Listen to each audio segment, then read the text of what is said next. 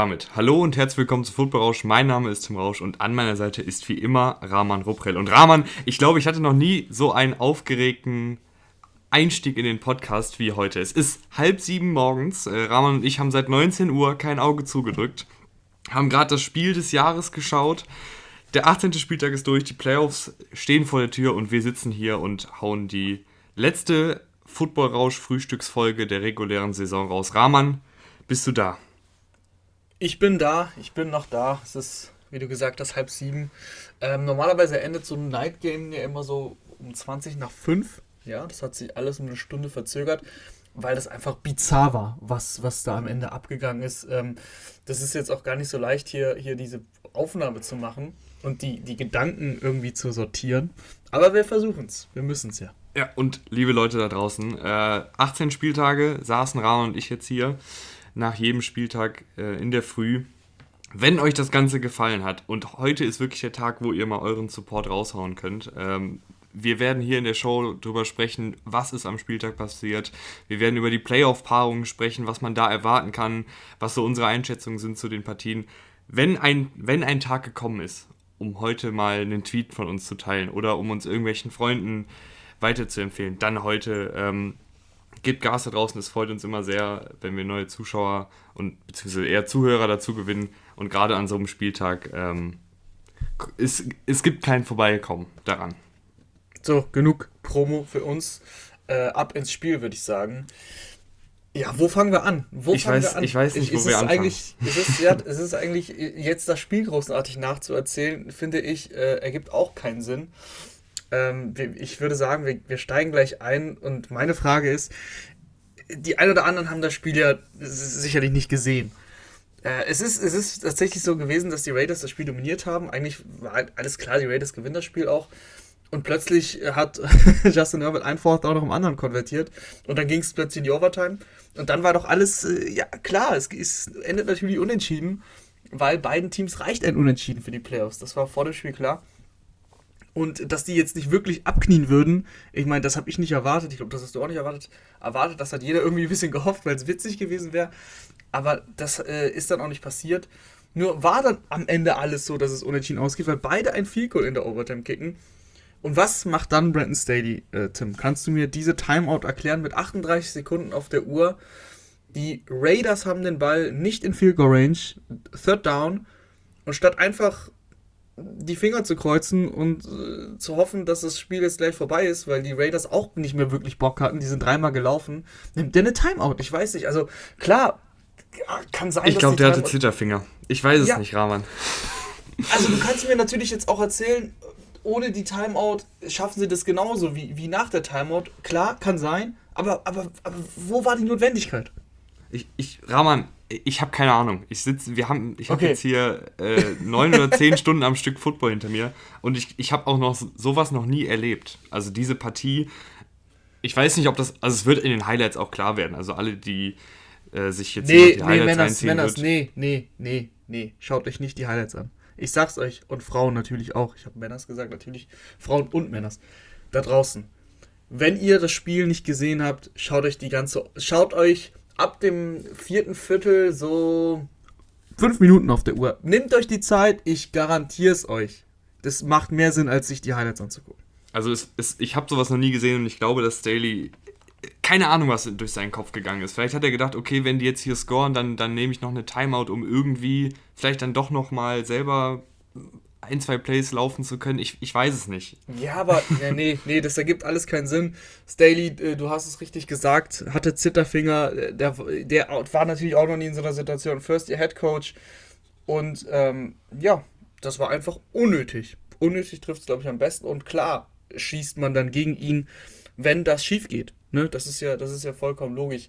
Äh, wenn das jetzt aufgegangen wäre, dann wäre er wahrscheinlich der, der, der Genius gewesen, so oder so das ist ein Ergebnissport wie, wie viele Sportarten noch. Und von daher ähm, sind die Chargers jetzt raus aus den Playoffs. Ich weiß nicht, willst du, willst du jetzt noch sportlich zum Spiel ähm, großartig sagen? Wir können es jetzt nicht unter den Teppich kehren, dass, dass Max Crosby, dass Max Crosby ähm, die Chargers O-Line und vor allem, äh, wie hieß der Offensive Liner? Storm, Storm Norton. Norton. Storm Norton. Ähm, absolut in ich, Grund Ich glaube, der, der Herr Storm Norton hat sich auch so angefühlt, als wäre der in irgendeinem Wirbelsturm. Ja, ja also der Name, der Name war Programm, du hast es getweetet, du hast mir gefühlt alle zwei Minuten geschrieben, wie krank äh, Crosby ist. Und der war wirklich jedes Mal im Backfield. also ich kann, auch dieses Real Life kann ich wirklich nur empfehlen. Ihr könnt skippen, ab dem vierten Viertel schauen. Mit fünf Minuten auf der Uhr, da wurde es spannend. ähm, aber das ist völlig, völliger Wahnsinn. Das kann man jetzt gar nicht hier so, so, so äh, kurz und knapp zusammenfassen, was da nee, passiert ist. Leute, ihr kennt, ihr kennt uns ja auch. Wir sind ja normalerweise eher die, die Sachlichen, die äh, dann jetzt hier rangehen und, und die Schemes analysieren und irgendwie irgendwelche Tendenzen er erkannt haben und euch die jetzt hier mitteilen, äh, mit ein paar Stats unterlegt. Aber es gibt an diesem Spieltag, es gibt keine Stats groß, es gibt einfach nur Emotionen pur und aus dem Bauch heraus, was wir jetzt alles so mitgenommen haben, weil einfach so unfassbar viel passiert ist. Also was ich mir bei der Partie gedacht habe, ist erstens, du hast es gerade schon gesagt, Max Crosby war eine absolute Maschine. Ähm, da kann ich auch noch mal jedem und jeder unser Team des Jahres ans Herz legen, die Folge, also die letzte Folge. Ähm, da war Max Crosby nämlich in meiner Defensive drin und da haben einige geschrieben, ja, was macht Max Crosby da?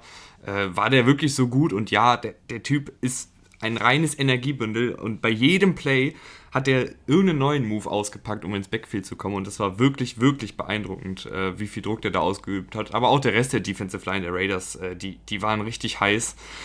Aber Rahman, eben dann auch auf der anderen Seite hast du einen Justin Herbert, der unter so viel Druck steht, der dieses Team auf seine Schultern gepackt hat und wirklich getragen hat. Also sechs von sieben äh, Fourth Downs konvertiert. Er hatte kein Laufspiel, er hatte keine Offensive Line. Die Receiver, ja, waren da, aber der hat wirklich dieses Team getragen und es, es war beeindruckend auf beiden Seiten. Es war ein geiles Footballspiel und viel mehr kann man dazu nicht sagen. Guckt es euch einfach an, nachdem ihr den Podcast ja. gehört habt. Ja, absolut, absolut. Ähm, kann ich so nur bestätigen. Justin Herbert war un unfassbar klatsch äh, im, im letzten Viertel und dann auch in der Overtime, was der alles bei Fourth Down gemacht hat und das waren häufig lange. Oh, oh, oh, oh, oh, Rahman. Ja, bitte. Derek Carr hat im, im Interview nach dem Spiel auf die Frage, ob das Timeout der Chargers das Mindset geändert hat, ja. also die Einstellung, gesagt, ja. äh, definitiv offensichtlich. ja, das lassen wir dann mal so hingestellt. Ähm, wir haben es ja schon kritisiert, müssen jetzt nicht noch weiter darauf einschießen. Die Chargers sind sowieso raus. Ähm, arme Chargers-Fans müssen ja genug leiden.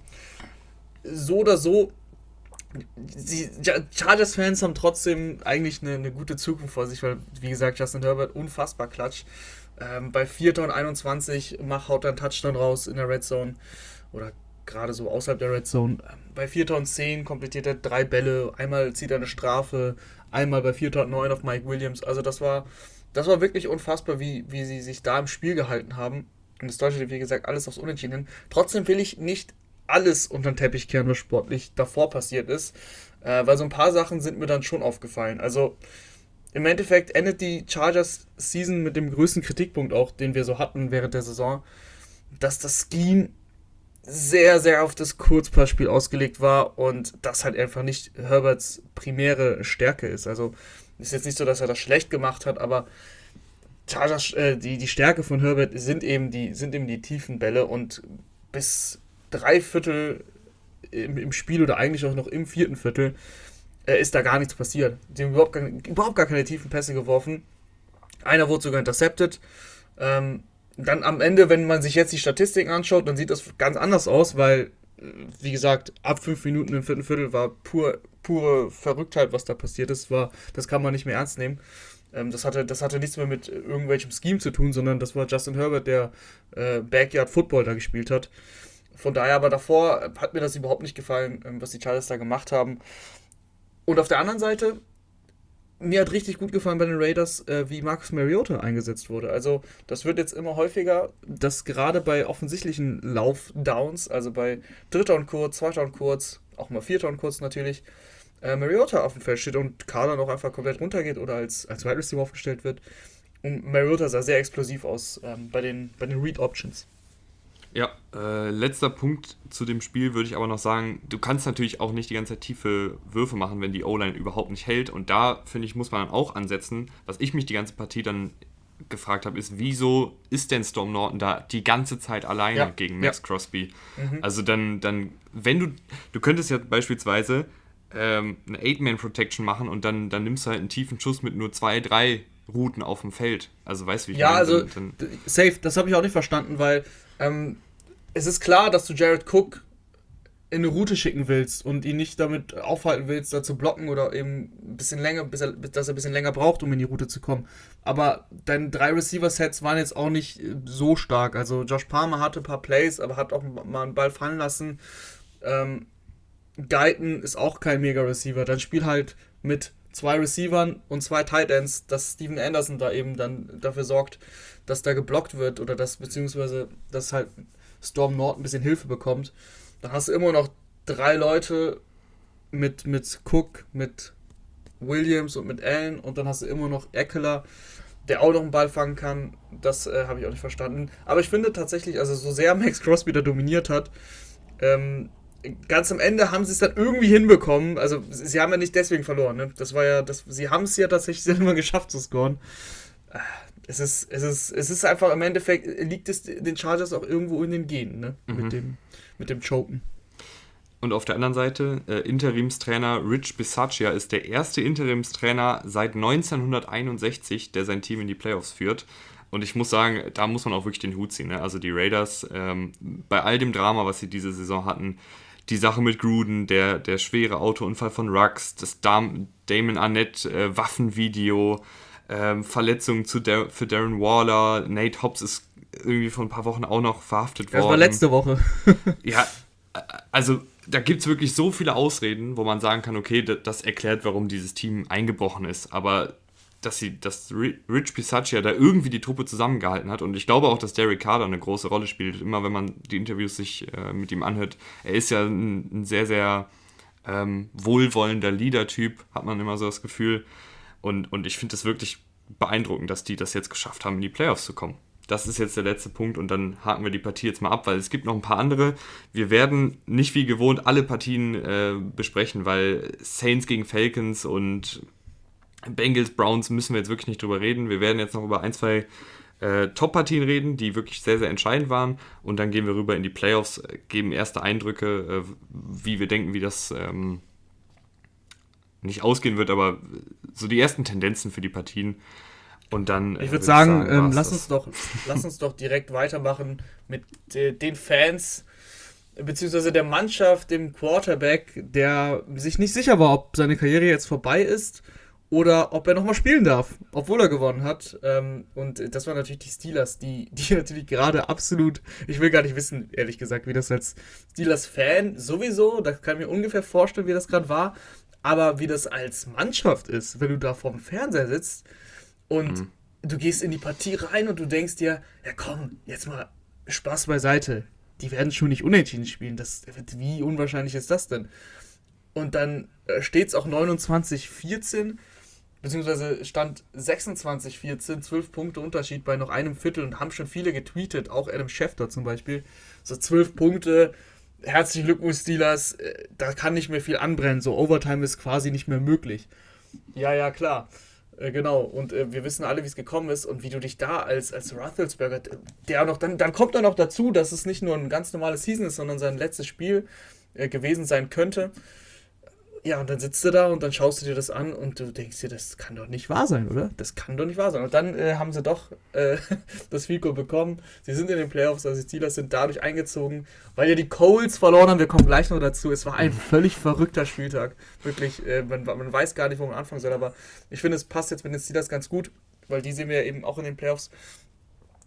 Sportlich zum Steelers-Spiel ganz, ganz typisches Steelers-Spiel. Also irgendwie, man weiß nie so richtig genau, wie sie es machen, aber sie finden einen Weg, das Spiel zu gewinnen. Ähm, Gerade weil, weil defensiv die, die Front Four mit, mit TJ Watt vorne, also ganz, ganz vorne, ähm, die hat natürlich auch wieder gegen, gegen Baltimore es geschafft, Druck zu erzeugen und Tyler Huntley das Spiel schwer gemacht. Und Tyler Huntley, das war, ist eine schöne Geschichte, alles gut, ähm, ist ein super Backup für, für Lamar, aber das war natürlich ein bisschen übertrieben, der ganze Hype, der vor ein paar Wochen entstanden ist nach dem Packers-Spiel ähm, das ist, das ist glaube ich, so auch ganz gut, dass das jetzt so gekommen ist, wie es gekommen ist, weil mir das ein bisschen zu viel war. Gef gefühlt haben schon Leute gesagt, ja, was ist denn mit dem Handli? Kann er nicht irgendwie starten irgendwo? ja, Leute, Spaß beiseite. Im Endeffekt hat er alle Spiele auch verloren, glaube ich, die er gestartet ist. Ähm, so oder so, die Steelers waren dann am Ende den Mühe besser, weil Huntley halt auch einfach ein schlechtes Spiel hatte. Ähm, hatte er das Spiel entscheiden können im, im vierten Viertel, glaube ich, oder zumindest, was heißt, vorentscheiden hätte er es können. Ähm, der Pick, äh, wo, er, wo er Andrews anvisiert hat, ähm, da hat er Bateman outside komplett offen. Da forciert er den Ball irgendwie in die Mitte auf, auf Andrews, der halt getrippelt ist. Ja, und dann äh, ist es halt, dann ist es halt in die andere Richtung gelaufen. Auch ein Overtime-Spiel, das war auch ein total, total verrücktes Spiel. Aber die Steelers haben sich dann irgendwie durchgebissen, treffen jetzt in den, in den Playoffs äh, auf die Chiefs. Ähm, die Partie gab es schon vor zwei, drei Wochen. Das war eine ganz, ganz eindeutige Geschichte. Ich weiß auch ehrlich gesagt überhaupt nicht, wie die Chiefs, äh, wie, die, wie die Steelers da irgendwie Land sehen wollen in Kansas City. Aber es ist irgendwie trotzdem eine schöne Geschichte für, für Big Ben, der es äh, in seinem letzten Spiel äh, dann doch geschafft hat, eben in die Playoffs einzuziehen. Ja, ähm, viel mehr kann man, glaube ich, zu der Partie gar nicht sagen, außer dass TJ Watt den Rekord von Michael Strahan eingestellt hat. Äh, und das in 15 Spielen. 15 Spiele, ja. ja. Äh, also Hut ab vor der Leistung. Rahman, ich würde sagen, wir hüpfen rüber zu äh, 49ers gegen Rams, weil es, also es gab wirklich unfassbar viele krasse Partien. 49ers, Rams, die ja, 49ers nee, komm, lass uns, lass uns noch ein bisschen, lass uns noch ein bisschen das, das beiseite schieben, weil ich möchte das jetzt komplett machen mit der AFC. Ähm, ah, okay. die, die Steelers sind, äh, hätten es ja nicht geschafft, in die Playoffs einzuziehen, wenn äh, die Colts äh, nicht den also ich, absoluten Choke-Job ever hingelegt hätten und mhm. gegen die 2 Dann machen wir Colts Jaguars. 2 und 14 Jaguars verloren. Also was, was hast du da gesehen? Was war da los? Wie können denn die Colts mit dem Laufspiel, mit dem Jonathan Taylor gegen diese Jaguars verlieren?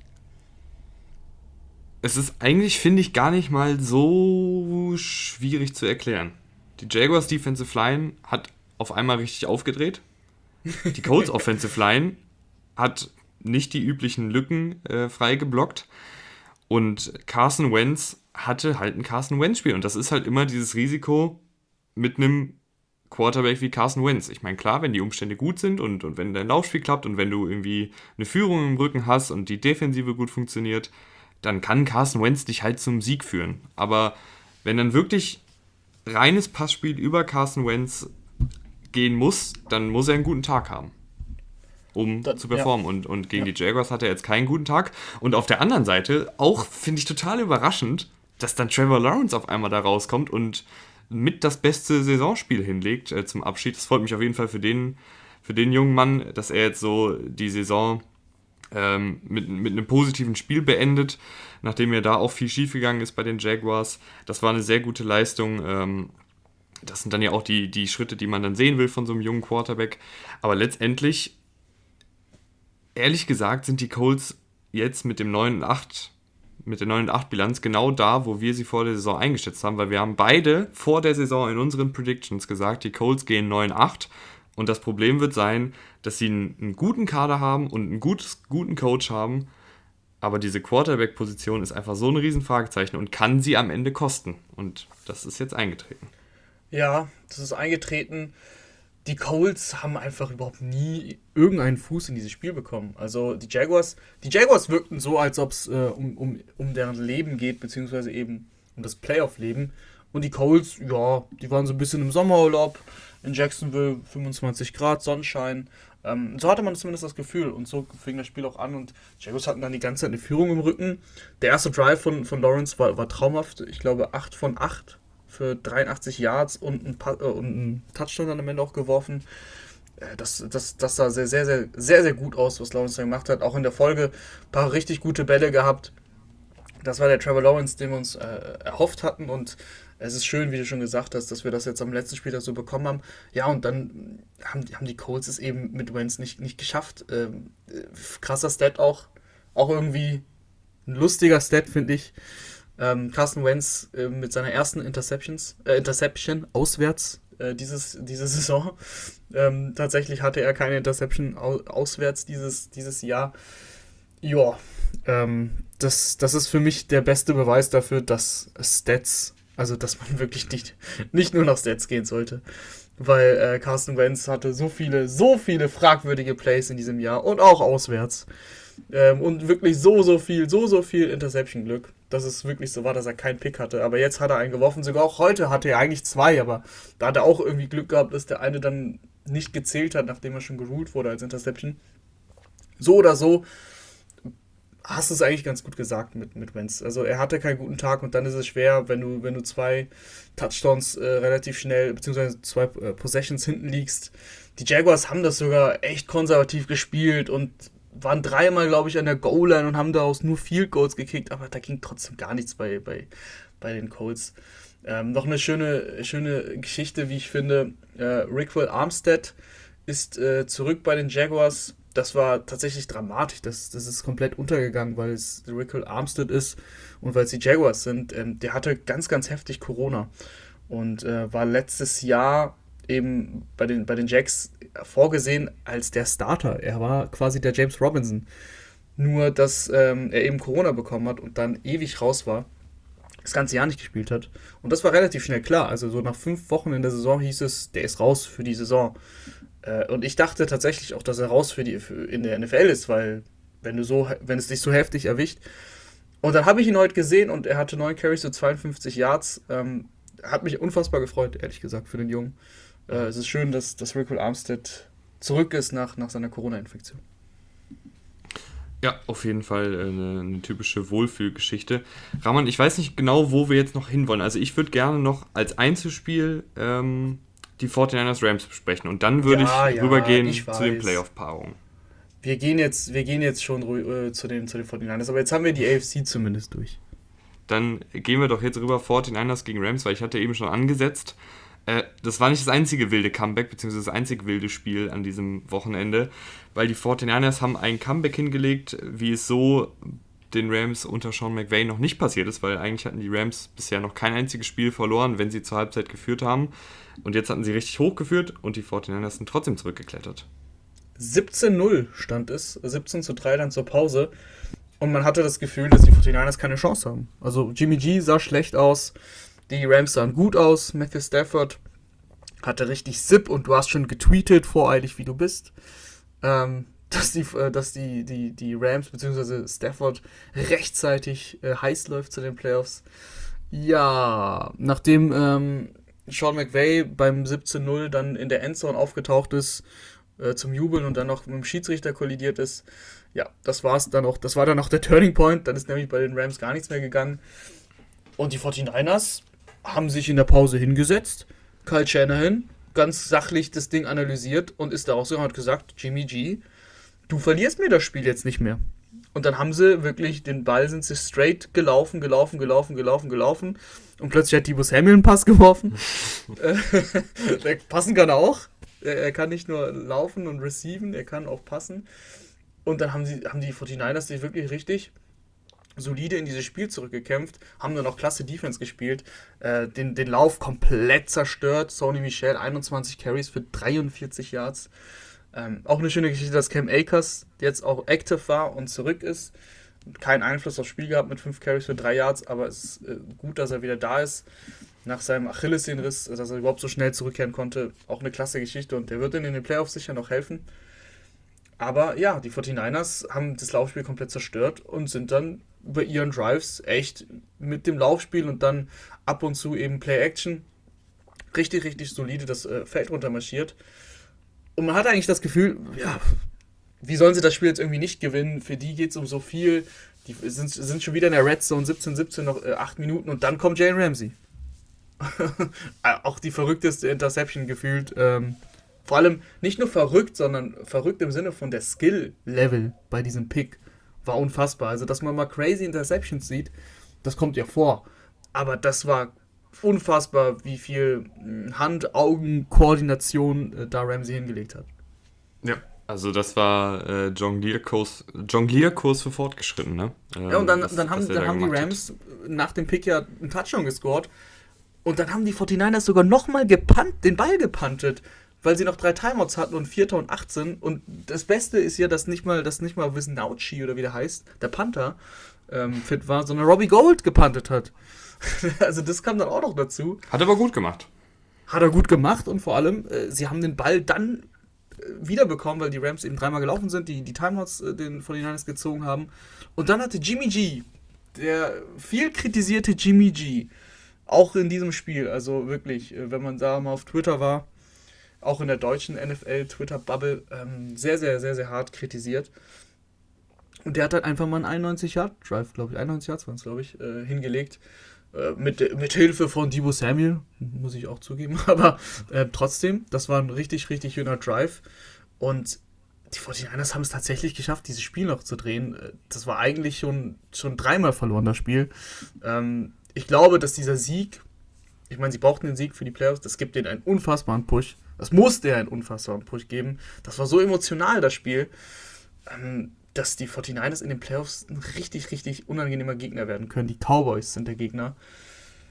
Das, äh, und mhm. vor allem, was ich, was ich auch noch sagen wollte, äh, das war ja ein Heimspiel in, in Los Angeles. Also, die hatten da so viele 49ers-Fans. Ich glaube, bei den Cowboys wird das nicht passieren. Aber das war, das war krass. Also, äh, nach dem, nach dem Spiel hat Stafford gesagt, unter den Umständen ähm, war es schwierig zu kommunizieren. Bei dem Heimspiel. ja, schön. Ich finde ja, es war eine geile Partie, äh, gar, gar keine Frage. Ähm, ich fand, es war aber auch so ein bisschen wieder. Jetzt haben wir es mal innerhalb einer Partie wirklich gesehen, dass das Hü oder Hot von Stafford und das ist weiterhin ein Thema. Das wird wahrscheinlich auch ein Thema in den Playoffs sein. Erste Halbzeit war wirklich 1A, also kaum Fehler, äh, Genauigkeit war da, Präzision war da. Äh, er hat diese Offensive super dirigiert, aber dann kommen halt wieder diese Plays rein, wo man sich dann wieder fragt, warum. Und ich, ich weiß es mittlerweile halt, also was mittlerweile, ich, ich wusste es noch nie, warum das ihm passiert, weil er halt eigentlich diese Fehler, er spielt halt in einem Play wie einen zehn Jahre Routinier, der schon alles gesehen hat, und das, das ist ja bei ihm auch der Fall, und der halt einfach ein Elite-Talent ist, und im nächsten Play spielt er dann wie ein, wie ein Rookie, der gerade reingeworfen wird und in, in Double Coverage wirft. Und das, das geht einfach nicht in meinen Kopf, wieso das Das erinnert mich ein bisschen, äh, ich, der, der Vergleich ist ein bisschen gewagt jetzt, aber ich wage ihn trotzdem. Äh, es, es klingt hart, aber es ist für mich, ein, also Stafford ist für mich aktuell ein besserer Wentz. Also natürlich, wie gesagt, sonst würde ich ja nicht besserer sagen. Er ist besser, klar. Er ist, äh, ähm, kann, kann deutlich heißer laufen als ein Carsten Wentz. Aber es ist so ein bisschen dieses, dieses Superhelden-Denken, was auch Carson Wentz hat, dass ich zu jedem Zeitpunkt ein Play machen kann. Und das hat Stafford auch. Und Stafford glaubt von sich selbst, das ist ja okay, Selbstbewusstsein gehört dazu und solltest du auch haben, gerade als Quarterback. Aber manchmal muss man den Ball auch mal wegwerfen. Manchmal muss man den Sack halt auch mal nehmen, so. Und Stafford dieses Jahr hat einfach Ansätze gezeigt.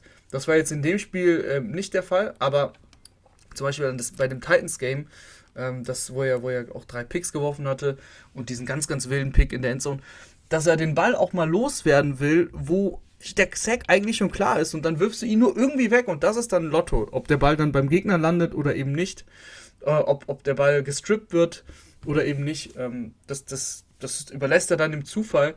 Und dass das kein äh, Mittel ist, um langfristig Erfolg zu haben, das ist jedem Football-Fan eigentlich klar, weil früher oder später werden solche Plays bestraft. Ähm, das, das macht mir ein bisschen Sorgen für die Playoffs.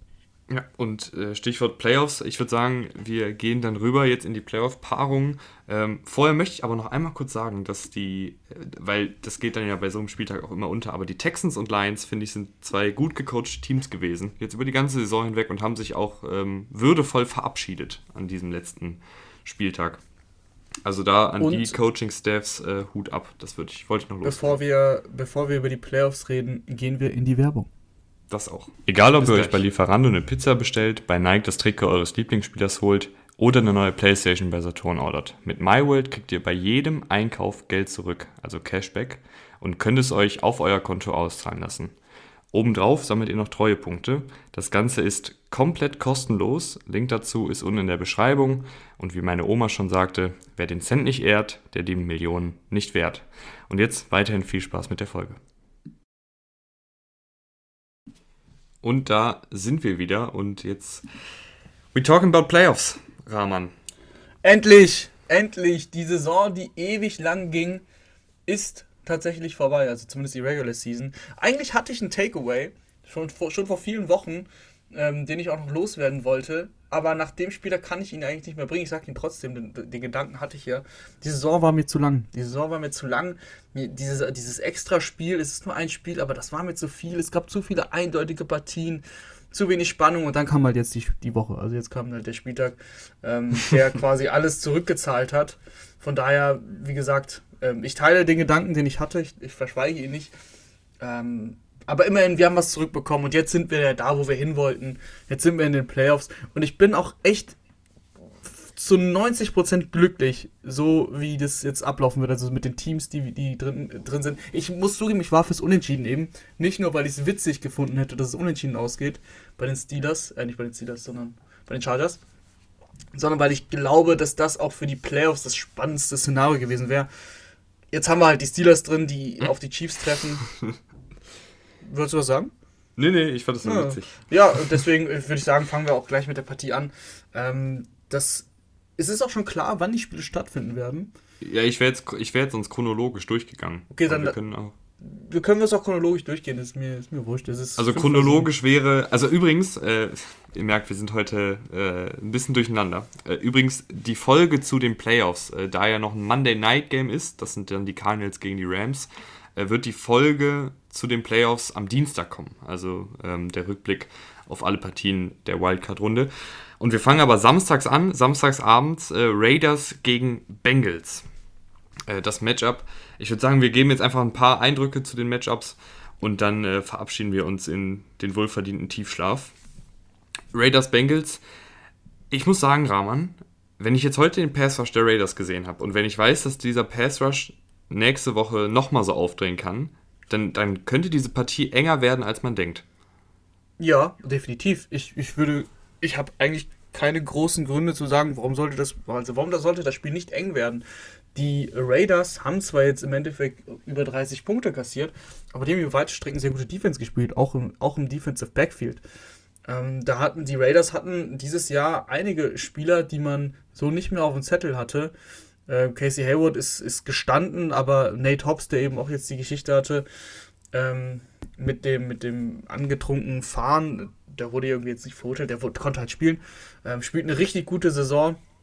Desmond Trufant haben sie geholt, der eigentlich auch schon aus der Liga war, dann mal wieder da. Also sie haben Puzzleteile zusammengefügt, die eigentlich zum Versagen konzipiert waren, weil es halt einfach alles Spieler waren. Entweder komplette Youngster-Rookies oder alte Spieler, die eigentlich gar nicht mehr ähm, die Klasse haben, die sie mal hatten. Aber es funktioniert. Also auch ein Brandon Faison zum Beispiel, hat mir auch heute super gefallen. Ähm, in Coverage stehen die gut. Ich glaube, die können, die können die Chargers, äh, die Chargers, die Bengals Receiver, natürlich, das ist ein unfassbares Receiving Corps, aber die können die schon halbwegs in Schach halten, wenn der Pass Rush funktioniert, wie du schon gesagt hast. Und die Offense, die Raiders Offense, ist sehr konstant und hat, und das klingt jetzt vielleicht erstmal blöd, einen Kicker, der dir jedes Field Goal trifft. Also Daniel Carlson, ich meine, du hast immer jemanden, ähm, Goals sind in der NFL natürlich jetzt nicht das, der ausschlaggebende Punkt bei dem Spiel, aber wenn es eng ist und du gerade sowas hast wie heute, so ein Overtime-Spiel, dann ist das natürlich eine Waffe, wenn du jemanden hast wie, wie Carlson, der dieses Jahr unfassbar kickt. Also ich hatte nicht einmal das Gefühl heute, auch heute, dass er einen Kick vergibt. Ähm, über die ganze Saison, er hat noch keinen einzigen Kick zu Hause ge ge gemisst. Das wird jetzt ein Auswärtsspiel logisch bei den Bengals. Ähm, aber auch sowas, sind Faktoren in den Playoffs, äh, die wichtig sein können. Mhm. Ich, ich hoffe mir, oder was heißt, ich hoffe mir, ich bin ja kein Raiders-Fan, aber aus Raiders-Fan-Sicht würde ich hoffen, dass äh, gerade das, das Scheme von Gus Bradley ähm, was ja so ein bisschen darauf ausgelegt ist, die tiefen Bälle wegzunehmen. Das hat jetzt gegen die Chargers auch sehr, sehr gut geklappt. Äh, liegt natürlich dann auch daran, dass die Chargers jetzt nicht unbedingt immer darauf angelegt haben. Aber was diese Bengals-Offensive ja so gefährlich gemacht hat in letzter Zeit, sind einfach die langen Dinger auf Chase und T. Higgins. Und, und wenn man die wegnimmt, dann ist diese Offensive halt nicht ganz so explosiv, logischerweise. Und dann kommt vielleicht mal der Pass Rush eher durch oder du fängst mal eine Interception ab, weil Burrow hatte ja hin und wieder mal auch die Saison, auch wenn er wirklich super gespielt hat, ähm, ab und an mal gerade underneath diese falschen Reads, wo er dann einfach einen, einen Linebacker abwirft, anstatt seinen, seinen Passempfänger. Und so könnte man dieses Spiel eng halten. Also ich, ich habe das Gefühl, die Raiders werden jetzt hier weder offensiv ein Feuerwerk abreißen. Ich glaube auch nicht, dass sie defensiv die Bengals stoppen können, aber ich, ich habe irgendwie so das Gefühl, dass beides solide sein wird. Mhm. Offensiv und defensiv. Und dann wird es vielleicht ein enges Spiel. Ja. Ich kann mir, ich kann mir ein One-Possession-Game auch sehr gut vorstellen. So oder so wird es am Ende, wird am Ende die Mannschaft, irgendeine Mannschaft den Ball haben und die Chance haben, das Spiel zu gewinnen oder eben in die Overtime zu gehen. Das sehe ich auch, wie es dann ausgeht. Wir können ja auch tippen. Ähm, und ich tue es einfach. Ich, ich, ich sage auch, dass die Raiders das machen. Ich bin vielleicht ein bisschen. Ich, äh, man soll bisschen, ich jetzt hier noch tippen? Ja, doch, komm. es ist 7 Uhr morgens. Also, was machen wir denn hier? Ja, ich muss nur überlegen. Ich muss nur überlegen. Ich, ich mache ja, sowas lieber in Ruhe. Ein, zwei. Tage später. Nee, nee, nee, nee, nee, nee, nee, nee. Da Aus dem Bauch ich, heraus. Kannst, ich, kannst du dich mhm. nicht rausreden. Aus dem Bauch heraus äh, nehme ich aber die Bengals. Max ein Matchup, auf das ich. 4-6. ja, du, wenn, wenn, wenn der Pass durchkommt, das haben wir oft bei den Bengals gesagt, äh, wenn der Pass durchkommt, dann kann es auch schnell ungemütlich werden. Ein Matchup, auf das ich sehr, sehr gespannt bin, ist äh, Hunter Renfro, der sich da wirklich zu einem der besten Slot-Receiver in der NFL entwickelt hat bei den Raiders. Äh, gegen Mike Hilton ist es dann oh, ja, ja bei den Bengals. Äh, oh, ja. Das wird, glaube ich, ein sehr, sehr spannendes Duell. Die, die Chargers haben, haben heute äh, Renfro mehrfach auch gebracketed, also doppelt sozusagen. Äh, das ist natürlich dann auch eine Option, äh, Renfro wegzunehmen, weil die Raiders haben jetzt auch nicht den allerbesten Receiving Core. Jesse Bates gegen Darren Waller ist ein anderes gutes Duell. Also ich, wird ein gutes Spiel, habe ich das Gefühl. Und bei Patriots Bills, äh, das dritte Spiel diese Saison zwischen den beiden Teams, könnte auch gut werden. Könnte auch gut werden. Äh, es ist in Buffalo. Und das erste Spiel in Buffalo, beziehungsweise das einzige Spiel in Buffalo, was sie äh, gespielt haben, das haben die Patriots gewonnen, weil das ja dieses Windspiel äh, war, nenne ich es jetzt mal. Das war, das kann man eigentlich gar nicht so richtig ernst nehmen. Also gut, wer weiß, vielleicht ähm, sind die Konditionen am Samstag, Samstagnacht ist es hier in Deutschland, also eigentlich Samstag auf Sonntag. Vielleicht sind die Konditionen ähnlich, aber wir gehen jetzt mal davon aus, dass man den Ball werfen kann. Und dann ähm, bin ich eigentlich relativ klar bei den, äh, bei den Bills. Die Bills ähm, haben sich eingegroovt, die haben jetzt heute gegen die Jets keine Bäume ausgerissen. Aber im Endeffekt, Mac Jones ist ein, also ist wirklich ein vielversprechendes Talent. Aber wenn er gegen so eine high-powered äh, Offense spielen muss, wo er dann wirklich auch häufiger den Ball selber werfen muss, weil sie sehr wahrscheinlich einem Rückstand auch hinterherlaufen werden, dann tut er sich schwer und dann leistet er sich auch Fehler. Und wenn die Patriots es nicht schaffen, von Anfang an da Punkte zu machen und die, die Bills ein, zwei Mal stoppen und selber aufs Board kommen und jetzt nicht, wenn sie halt nicht schnell in Führung gehen und wie gesagt dann aufholen müssen, dann sehe ich, sehe ich das nicht, dass das äh, Mac Jones da in Buffalo bei so oder so widrigen Konditionen ähm, gegen eine, gegen eine, gegen Zuschauer, die da richtig, richtig Alarm machen, dass er da dann wirklich dagegenhalten kann.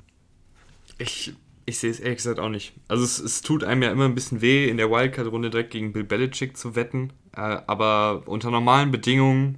Äh, genau, also ist, die Bedingungen müssen so sein, dass man den Ball werfen kann. Ja, ist es einfach momentan ein bisschen zu eindeutig, auch weil die weil die Bills Defensive jetzt finde ich auch nochmal gegen die Jets, gut, es waren die Jets, aber auch die Jets waren in den letzten Wochen offensiv besser, echt nochmal ein Ausrufezeichen gesetzt hat, äh, was Pass Rush angeht, was Coverage angeht, was Verwirrung eines jungen Quarterbacks angeht.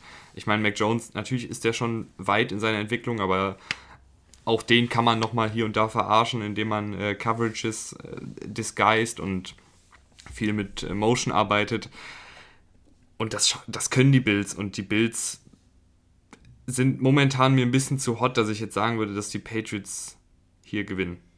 Nee, nee, sehe ich genauso. Savin Howard hat das ja heute ganz gut gemacht bei seinem Pick 6. Ähm, hat Man-Coverage angedeutet, war aber Zone-Coverage und hat so, hat so Mac Jones halt eben ein bisschen zum ähm, Narren gehalten und äh, den Pick 6 gemacht. Also ich glaube auch, dass es, das wäre ein unfassbarer Sieg. Also wenn Mac Jones nach Buffalo geht ähm, und in den Playoffs, in der Wildcard Round, Josh Allen direkt mal weghaut, das wäre unfassbar. Und das, das, sagen wir mal so, liebe Patriots-Fans, ich glaube, ihr seid doch schon viel zufriedener, ähm, als ihr als ihr es euch hättet selber vorstellen können. Von daher, die Patriots haben, haben alles zu gewinnen, aber eigentlich auch nichts zu verlieren.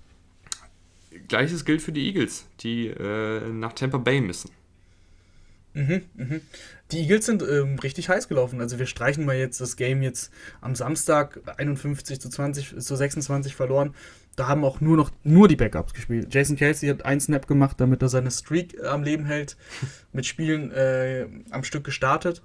Aber ansonsten waren das nur Backups, deswegen brauchen wir das Spiel jetzt nicht zu analysieren. Ähm, die, die Eagles können dieses Spiel auch nur gewinnen, wenn, wenn Jalen Hurts und Boston Scott und Jordan Howard und Miles Sanders, der, der eine gebrochene Hand hatte, glaube ich, aber ich glaube, der könnte zu den Playoffs zurückkehren, wenn die es schaffen, das Laufspiel halt am Leben zu halten. Das ist ja gegen die Bucks sowieso schwer. Ich glaube, ansonsten auch da tue ich mich schwer, da die jetzt die große Überraschung äh, vorherzusagen. In Tampa Bay, klar, die Bucks haben Verletzungsprobleme, aber Mike Evans ist immer noch da und auch heute ein paar Mal vom Feld gegangen, aber dann zurückgekommen, zwei Touchdowns gemacht. Gronk ist immer noch da. Ähm, ich kann mir es auch da nicht vorstellen, dass, dass die Eagles es schaffen, aber die Formel wäre eben, dass du, dass du den Ball läufst, läufst, läufst und vor allem auch viel mit Jalen Hurts läufst. Mhm. Ähm, und da die, die Bucks einfach dazu zwingst, also Tom Brady und die Bucks Offense lange auf der Bank zu sitzen, selber lange Drives zu haben, die Defensive Line dann wirklich müde zu machen mit deinem eigenen Laufspiel, sodass du einfach auch die Drives minimierst. Dass du einfach ja. weniger Drives hast, weniger Möglichkeiten. Dann, und selbst dann brauchst du noch ein bisschen Glück. Du brauchst auf jeden Fall eine Menge Glück, aber ich finde, es gibt ein paar, ähm, ein paar Mittel, die die Eagles in der Hintertasche haben. Ich weiß, die haben diese Saison noch kein Team geschlagen mit, einem, mit einer positiven Bilanz, aber ich würde die trotzdem nicht unterschätzen. Ähm, die Buccaneers haben jetzt gegen die Panthers ohne Jason Pierre-Paul und Shaq Barrett gespielt. Die waren beide verletzt. Ich weiß nicht, ob das dann eher eine Vorsichtsmaßnahme war oder ob die auch für die Playoffs gefährdet sein könnten. Wenn die beiden fehlen, ist diese Laufverteidigung automatisch halt auch ein bisschen schlechter und die Eagles Offensive Line und das Laufspiel um Hertz funktioniert ja sehr, sehr gut. Also ich glaube, da wird schon was gehen. Interessantes Matchup für mich wird noch die Eagles Interior Defensive Line gegen die Interior Offensive Line der Buccaneers, weil wir wissen alle, wenn Brady eine Sache nicht mag, dann ist es Druck durch die Mitte und Fletcher Cox und Javin Hargrave machen ordentlich Alarm bei der Eagles Interior Defensive Line. Die spielen beide eine gute Saison, gerade Hargrave als Passrusher sehr, sehr gut und auch ein Fletcher Cox hat es ja immer noch in sich, mal so eine Top-Partie dahin zu legen. Und wenn das Laufspiel funktioniert, wenn der Interior Pass Rush gut funktioniert, vielleicht hier und da ein Darius Slay Pick Six, dann, dann können die irgendwie gewinnen. Ja, es ist nicht so, dass sie nicht gewinnen können. Natürlich können sie gewinnen, aber ähm, zur ich, Wahrheit. Ich will damit nur sagen, ich glaube, das Matchup ist nicht ganz so schlecht, wie man vielleicht denkt. Ja, ja, würde ich dir, würde ich dir zustimmen. Ähm, zur Wahrheit gehört aber auch, dass die Bucks ähm, die zweitbeste Offensive Line haben, wenn es um Passblocking geht. Und mhm. auch, dass heute Tom Brady unfassbar viel Zeit in der Pocket hatte. Von daher klar, es ist, es, ist, es ist auf jeden Fall interessant. Es ist interessant, weil eine Stärke auf eine Stärke trifft. Ähm, und natürlich, im Endeffekt können wir jetzt ja viel rumlabern, aber wenn genau das passiert, was du gerade gesagt hast, die, die Offensive Line, vor allem die Interior Offensive Line, hat Probleme und auf der anderen Seite können die Eagles den Ball laufen, ja, dann kann es natürlich auch da eng werden. Aber trotzdem tippen wir, glaube ich, beide auf die Bugs. So, das ist, das ist dann 19 Cowboys. Uhr Sonntag, ne? Wir müssen, ja, mhm. müssen das ja ordnen. 19 Uhr Sonntag, dann geht es 22 Uhr 30, 30. glaube ich. Mhm. 49ers, Cowboys. Für mich das, ja, auf jeden Fall, das Spiel der Playoffs sozusagen, also der Wildcard Round. Ich habe richtig Bock auf dieses Spiel. Ähm, die 49ers, die können halt einfach so unfassbar gut spielen. Die können aber auch anders spielen. Das, das haben wir beides schon gesehen. Und, aber wenn sie, wenn die 49ers in ihrem Flow sind, dann gibt es wenige Mannschaften, denen ich einfach gerne lieber zugucke. Weil, weil Kyle Shannon es einfach schafft, mit einem mittelmäßigen Quarterback, ähm, ja, das, das Spiel so einfach aussehen zu lassen. Und Kyle Shannon schafft es, Laufspiel attraktiv aussehen zu lassen. Laufspiel, was nicht mit dem Quarterback zu tun hat, sondern einfach ganz normales Laufspiel. Äh, deswegen äh, habe ich richtig Lust auf dieses Spiel. Die Cowboys die sind eigentlich kein gutes Matchup für, für San Francisco. Weil San Francisco hat in der Secondary Probleme. Da sind sie echt anfällig. Ich glaube, dass die Cowboys nicht super viel den Ball laufen werden. Also das, das ganze Jahr hat das schon mit Elliott nicht so gut geklappt. Elliott wirkt auch einfach nicht fit, wirkt, ist nicht der alte Elliott. Und ich glaube, dass, dass die Cowboys auch nicht blöd sind und relativ schnell erkennen werden, dass, dass sie das Spiel mit, ähm, mit Dak Prescott gewinnen können. Weil eben die Secondary echt anfällig ist. Du hast die Mega-Receiver, Gallup ist raus fürs Jahr, aber Cedric Wilson macht auch einen guten Job in dieser Saison. Von daher ähm, sehe ich die Cowboys, wenn sie relativ schnell von ihrem eigenen Laufspiel weggehen, beziehungsweise es einfach nicht äh, übertreiben mit dem eigenen Laufspiel, dass sie da große Vorteile haben beim eigenen Passspiel. Auf der anderen Seite ist, ist glaube ich, San Francisco am Ende des Tages nicht explosiv genug, um mit der Cowboys Offense, wenn sie klickt, sie hat äh, dieses Jahr auch schon ein paar Mal nicht geklickt, wenn sie klickt, da mitzuhalten. Ja, ja, ich weiß ehrlich gesagt äh, überhaupt nicht, wo ich da meine Chips in dieser Partie hinlegen soll. Also ich, ich bin mir ganz unsicher, weil beide Teams auch sehr, sehr schwanken können. Also wir haben auch die ja, Cowboys dieses Jahr schon gesehen, ähm, ja, ja, dass, dass die dann halt mal, dass ein Prescott einen schlechteren Arbeitstag hatte, dass die Defensive halt keine Turnover kreiert hat und wenn sie keine Turnover kreiert, dann ist es halt keine unfassbar starke Defensive. Also diese Cowboys-Defensive lebt ja von diesen Splash-Plays. Ähm, Ob es dann Mike pa Micah Parsons Strip-Sack ist oder eine Trayvon Dix Interception, sei ja mal dahingestellt. Und deswegen, aber eben auch, du sagst ja, die 49ers, wenn sie klicken, sind sie sehr schön, aber wenn sie nicht klicken und, und Jimmy Garoppolo einen, einen Underneath-Linebacker übersieht, dann sieht es halt wieder dreckig aus. Und mhm. ähm, deswegen. Das Spiel kann in alle Richtungen gehen. Es kann in alle Richtungen gehen. Ich, Bauchgefühl sagt irgendwie 49ers. Es ist, ich habe kein, keine Ahnung warum. Irgendwie, ich weiß auch nicht. Irgendwie ja, glaube ich an die 49ers. Ich, ich tippe auch auf die 49ers, auch wenn ich gerade eigentlich den Weg zum Sieg für die Cowboys skizziert habe. Aber Dak Prescott war mir dieses Jahr nicht konstant genug. Nummer, Nummer eins, Grund Nummer eins. Ich, er wird seine Plays machen, der wird auch seine Yards sammeln. Aber die Front 7 der 49ers, die wird auch ihre Plays machen. Und ich glaube, dass die Front 7 der 49ers auch dieses Spiel an der Line of Scrimmage, auch wenn die Cowboys eine solide bis gute, gute Offensive Line haben, dass ähm, die trotzdem das Spiel dominieren können, die Front 7. Und wenn das passiert, dann äh, ich glaube, wie gesagt, dass das Laufspiel der Cowboys nicht exist ex existent sein wird. Das wird kaum bis gar nicht funktionieren. Ähm, und dann muss Dak Prescott sehr, sehr viel alleine machen. Und ob er das dann schafft, vor eigenem Publikum, möglich, absolut. Aber ich nehme auch den Außenseiter-Tipp und gehe mit San Francisco, weil die so gut im Flow sind gerade. Ich weiß, die Cowboys haben über 50 Punkte gemacht, aber ist mir egal. Was ich natürlich da in der Partie auch ein richtig geiles Matchup finde, ist Kyle Shanahan gegen seinen alten Head Coach Dan Quinn in der Cowboys Defensive. Das ja, ist und natürlich dann auch ein, richtig gut. Ja, das ist super und ja, gut, dass du es sagst. Coaching spricht halt auch klar äh, für die 49ers. Mike also McCarthy vertraue ich nicht. Ja, ich, ich bin eher mal gespannt, ähm, wer in dem Matchup mehr davon hat, dass sie mal zusammengearbeitet haben bei Quinn und Shanahan. Ob jetzt also, Shanahan den Vorteil hat, weil er das, das Quinn-Scheme kennt, oder ob Quinn den Vorteil hat, weil er ja ungefähr weiß, was, was Shanahan so. Ich möchte, ich möchte Dan hat. Quinn wirklich nicht so nahe treten. Dan Quinn ist ein super Mensch. Aber ähm, wenn es jetzt rein um das Sportliche geht, dann traue ich es einfach schon eher Kyle Shanahan zu, dass, dass er da, ähm, wenn, wenn irgendjemand einen Vorteil daraus hat, dass die beiden sich kennen, dann, dann Kyle Shanahan. Ich bin gespannt. Äh, worauf ich nicht so gespannt bin, ist Steelers Chiefs. Ich glaube, das wird eine relativ klare Sache, es sei denn, es passiert jetzt irgendwie was ganz Wildes. Also ich glaube, die Steelers brauchen wirklich einen Special Teams Block, Punt, Touchdown mhm. und irgendwie mhm. einen, einen Forced Fumble in der Defensive und ja. Big Ben muss ein, zwei tiefe Dinger treffen, aber ansonsten sehe ich da wirklich äh, leider schwarz für die Steelers. Die Steelers können kein Shootout mitgehen, das ist jedem klar. Die Steelers können dieses Spiel nur gewinnen, wenn TJ Watt, TJ Watt einfach dauerhaft im Backfield lebt, so wie heute Max Crosby. Und ja, wie du es gesagt hast, Turnover forcieren. Du musst das Turnover-Game natürlich gewinnen. Du musst Glück haben, dass Mahomes einen Tipp-Ball wirft und der dann intercepted wird. Es ist nicht so, dass die Chiefs so explosiv gespielt haben dieses Jahr. Auch beim Sieg gegen die, gegen die ähm, Broncos jetzt am Samstag war auch, sag mal, ein hartes Stück Arbeit dabei. Aber die haben einfach zu viel Talent und ähm, zu viel Firepower, um gegen dieses Steelers-Team, was eben überhaupt gar keine Firepower hat, äh, ja, da genug Punkte aufzulegen.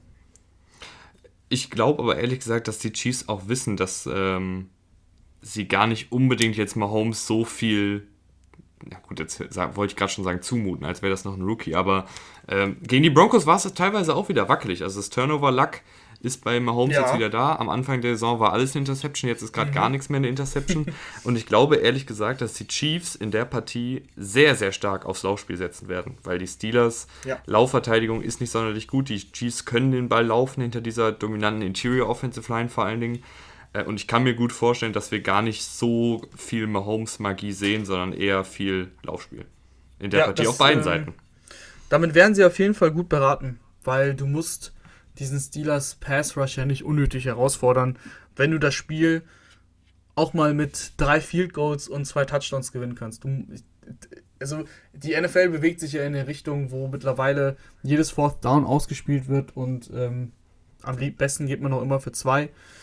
Ich glaube, die Chiefs sind gut beraten, wenn sie bei einem vierten und zwei an der 25 hat, ihn auch mal ein Fico kicken, weil ich glaube einfach nicht, dass die Steelers da großartig mithalten können, ähm, wenn die Steelers, äh, wenn die Steelers den Ball bekommen. Also logisch, es wird nicht passieren, aber manchmal sind Punkte gar nicht verkehrt.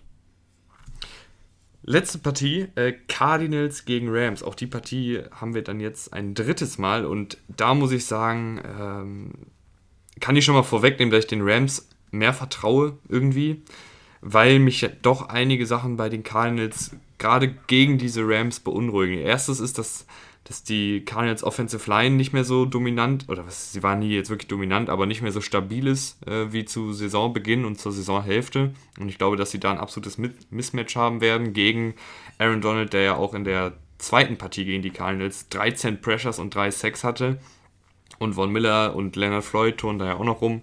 Ich glaube, das wird ein Mismatch. Und die Cornerbacks der Cardinals äh, sind, oder eher die Secondary der Cardinals, ist angeschlagen ähm, und auch gegen die, gegen wen haben sie denn überhaupt jetzt gespielt? Warte mal. Gegen die Seahawks. Raus.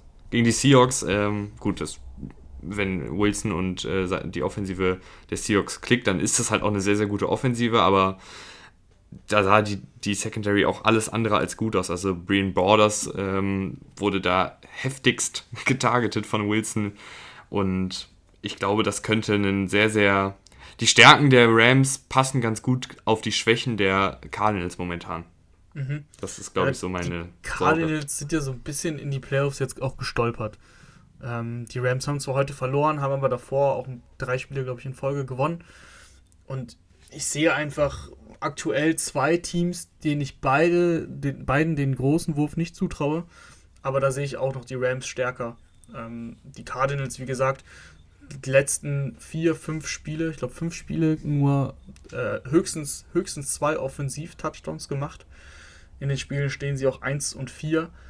Also da ist einfach nicht mehr das da, was mal in den ersten Saisonwochen da war. Also diese einfach diese offensive Gefahr, die ist so ein bisschen erloschen. Äh, Kyler Murray macht das jetzt nicht schlecht, aber es fehlt so ein bisschen dieses Besondere von Kyler Murray, was wir so häufig schon gesehen haben dass man ihm jederzeit äh, zutraut, jetzt ein Play zu machen. Irgendwie ist das gerade nicht so da. Ihm fehlt natürlich die Andre Hopkins. Ich finde, das merkt man einfach Woche für Woche immer mehr.